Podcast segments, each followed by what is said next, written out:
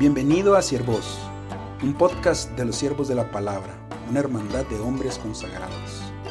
A través de este podcast queremos compartir contigo nuestras reflexiones, aventuras y todo aquello que el Señor está haciendo en nuestra vida.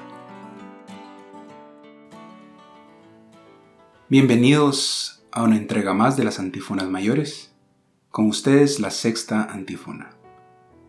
Oh Rey de las naciones y deseado de los pueblos piedra angular de la iglesia, que haces de dos pueblos uno solo, ven y salva al hombre que formaste del barro de la tierra.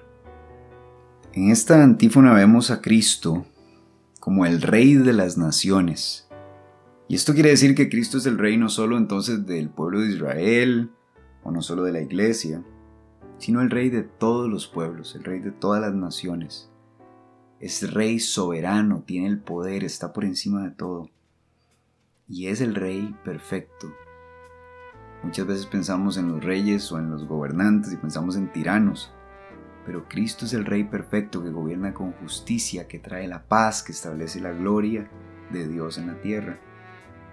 Y entonces se convierte en un signo clarísimo de esperanza en este tiempo, de que Él, el Rey de las Naciones, es al que estamos llamando y pidiéndole que venga. Es descrito también como el deseado de los pueblos, y esto tiene que ver con la misma idea. Todos tenemos un anhelo.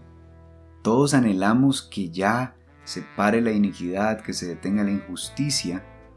Entonces los pueblos tienen un anhelo, claro, pero nosotros, cada uno de nosotros en nuestro corazón tenemos el anhelo de encontrar realmente la paz, de encontrar la felicidad, de encontrar la salvación, de que la vida se realice. Y esto es impresionante cómo se ve en el mundo de hoy con la gran esperanza que la gente pone en los políticos, ¿verdad? En los, en los héroes que tienen, en el deporte, en muchas áreas. Hay un anhelo del corazón humano por ese deseado de los pueblos, por ese Dios que viene a restablecer, por ese redentor, por ese salvador, que es Jesús, que es Jesús, que es Cristo, el deseado de los pueblos. Después describe en la antífona que Él es también la piedra angular de la iglesia, es decir, de donde surge, donde empieza, donde se sostiene el pueblo cristiano.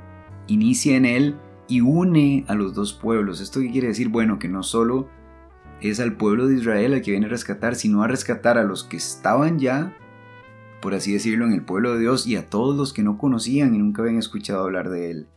Es el que une, es el que viene y es el que salva. El clamor de esta antífona es ven y salva al hombre que formaste del barro de la tierra. Y eso es, por un lado, un reconocer que somos la creación de Dios. Dios nos formó con sus propias manos, con amor, y ama a su criatura. Ama a este que creó bueno y para el que tiene un plan perfecto de salvación. Y al mismo tiempo es reconocer nuestra debilidad. Somos de barro, somos frágiles, somos débiles, pasajeros, pasamos. Y entonces necesitamos de la salvación de Dios. Al reflexionar en esta antífona yo invito, te invito hoy, pues a declarar a Jesús como Rey, a declarar que Él es el Rey de tu vida, a pedirle que venga y que Él establezca ese reinado de paz y de justicia y de salvación a reconocer que el anhelo que hay en tu corazón de paz, de esperanza, de gozo, es un anhelo de Dios dado por Él mismo porque fuimos creados por Él. Y que Él, que viene a traer la unidad, sea el que responda al clamor, que te una a Él y que elimine toda división, toda discordia, que traiga la paz en este tiempo que ya se acerca, el tiempo en que estamos por celebrar, que será el tiempo de la encarnación de la Navidad.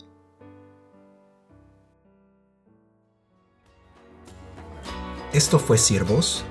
Si quieres conocer más de nosotros, visita nuestro sitio web www.siervosdelapalabra.org. Dios te bendiga.